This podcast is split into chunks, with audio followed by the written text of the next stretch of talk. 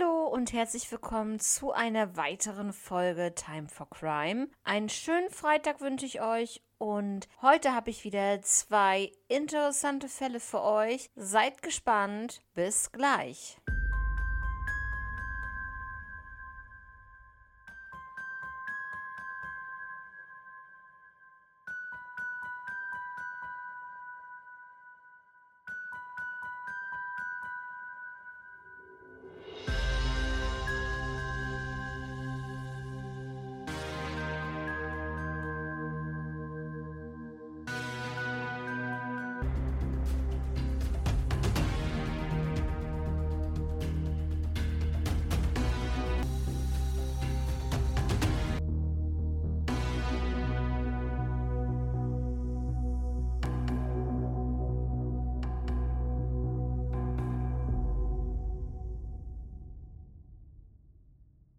Im heutigen ersten Fall geht es um Rosemarie Balk. Sie wurde 1940 geboren und 1968 war sie 28 Jahre alt. Sie lebte in Kempten in Bayern. 1968 arbeitete sie in einer Werbekolonne in Kempten. Am Freitag, den 25. Oktober 1968, saß sie mit einer Freundin im Café Europa. Gegen 17 Uhr setzte sich plötzlich ein unbekannter Mann an den Tisch der beiden und begann ein Gespräch mit Rosemarie. Die Freundin und auch der Kellner hatten das Gefühl, dass Rosemarie den Mann gekannt hat.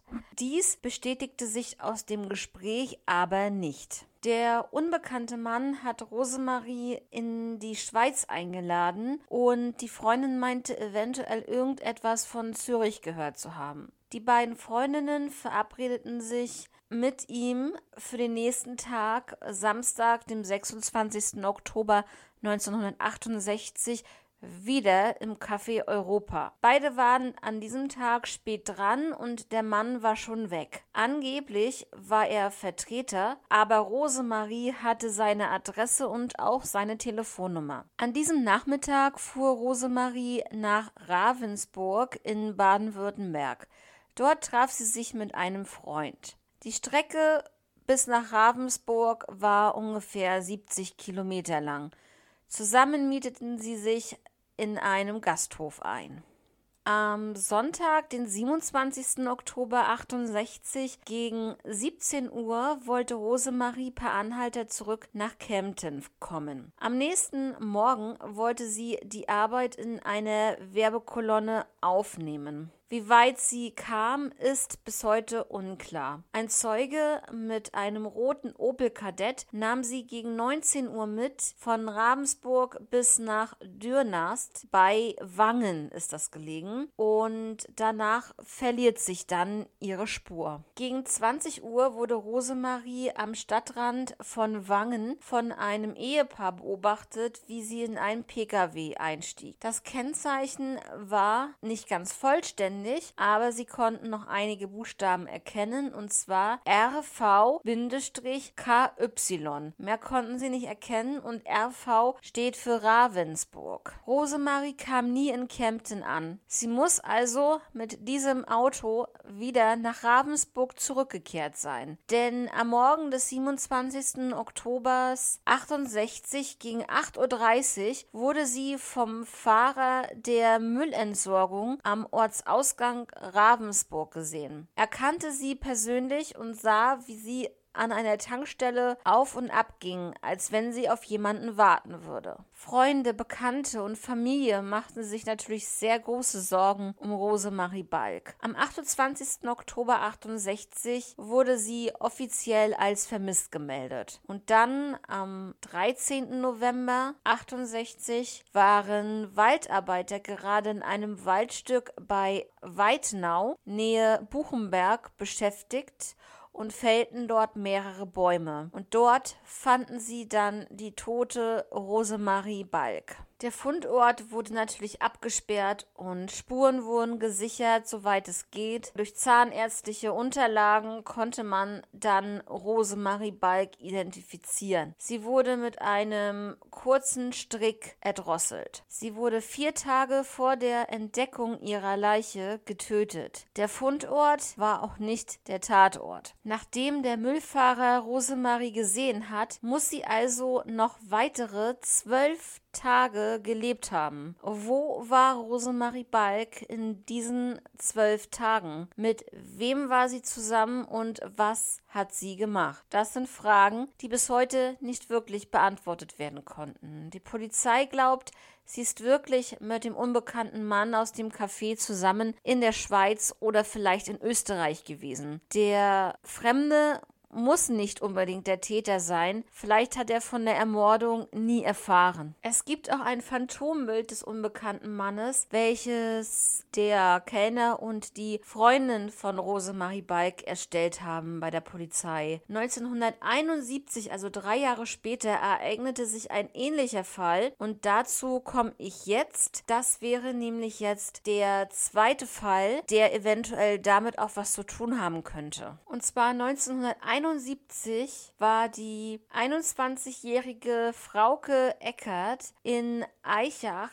Tobel bei Weiler abgelegt worden. Frauke Eckert arbeitete im Schichtdienst in einem Telegrafenamt. Sie war freundlich aber verschlossen und auch kontaktarm. Sie war von einem unbekannten Mann auf eine Reise nach Kopenhagen eingeladen worden. Bei Kollegen hat sie dies aber nicht erwähnt. Ein gewisser Günther hat dann bei ihr auf der Arbeit angerufen. Er landete aber im Büro des Vorgesetzten und dieser holte Frauke dann ans Telefon. Beide telefonierten miteinander und danach war sie sehr sauer und erzählte den Kollegen von dem eingebildeten Mann. Sie hatte diesen Vertreter, also auch sollte auch ein Vertreter sein, vor ein paar Wochen im Ascot kennengelernt und er hatte eine Flasche Whisky ausgegeben. Und dieses Mal rief er an, um mit ihr auszugehen. Es war das Pfingstwochenende 1.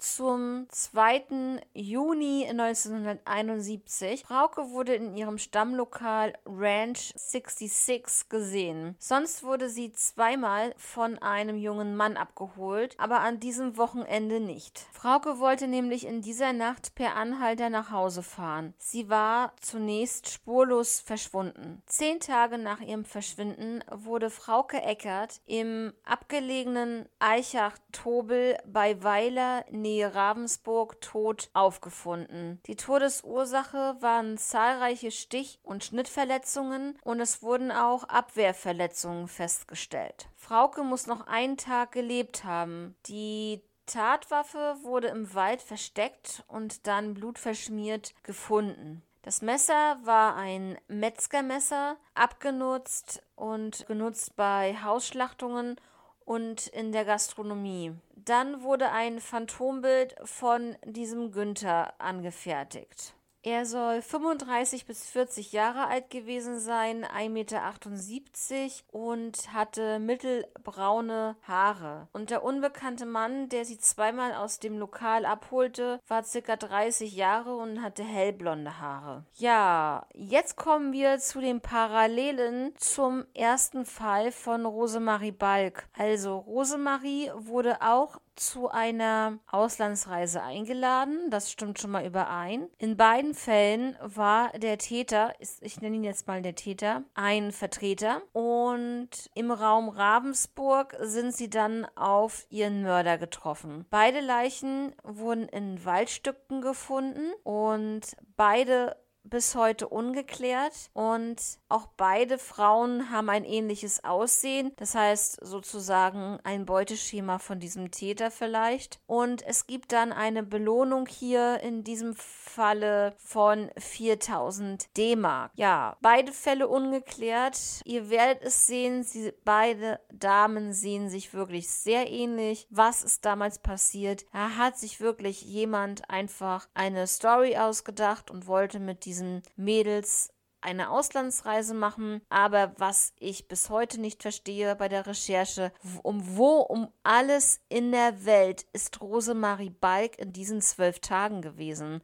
Die Polizei vermutet ja noch, wie gesagt, dass sie wirklich mit ihm diese Reise angetreten hat und nach dieser Reise wurde sie dann ermordet. Aber warum sollte er sie noch mit auf eine Reise nehmen und dann ermorden, wenn er das sowieso vorher schon vorgehabt hatte? Ja, das ist wirklich schwierig zu beantworten. Vielleicht habt ihr irgendwie eine Idee, die uns äh, Licht ins Dunkel bringen könnte. Wäre auf jeden Fall super, würde mich sehr drüber freuen. Ja, Leute, das war's auch schon für diese Folge. Das war Zufall. Den ersten Fall hatte ich mir rausgesucht und da war dann sozusagen gleich so eine Parallele zu diesem zweiten Fall und dann dachte ich mir, ja, dann nehme ich halt die beiden zusammen als eine in eine große Folge und ja, daraus ist dann jetzt diese Folge entstanden. Die Folge wird sicherlich etwas kürzer werden, aber das macht nichts. Dafür haben wir bestimmt bald wieder längere Folgen. Aber ihr wisst genau, ihr wisst Bescheid. Auf Instagram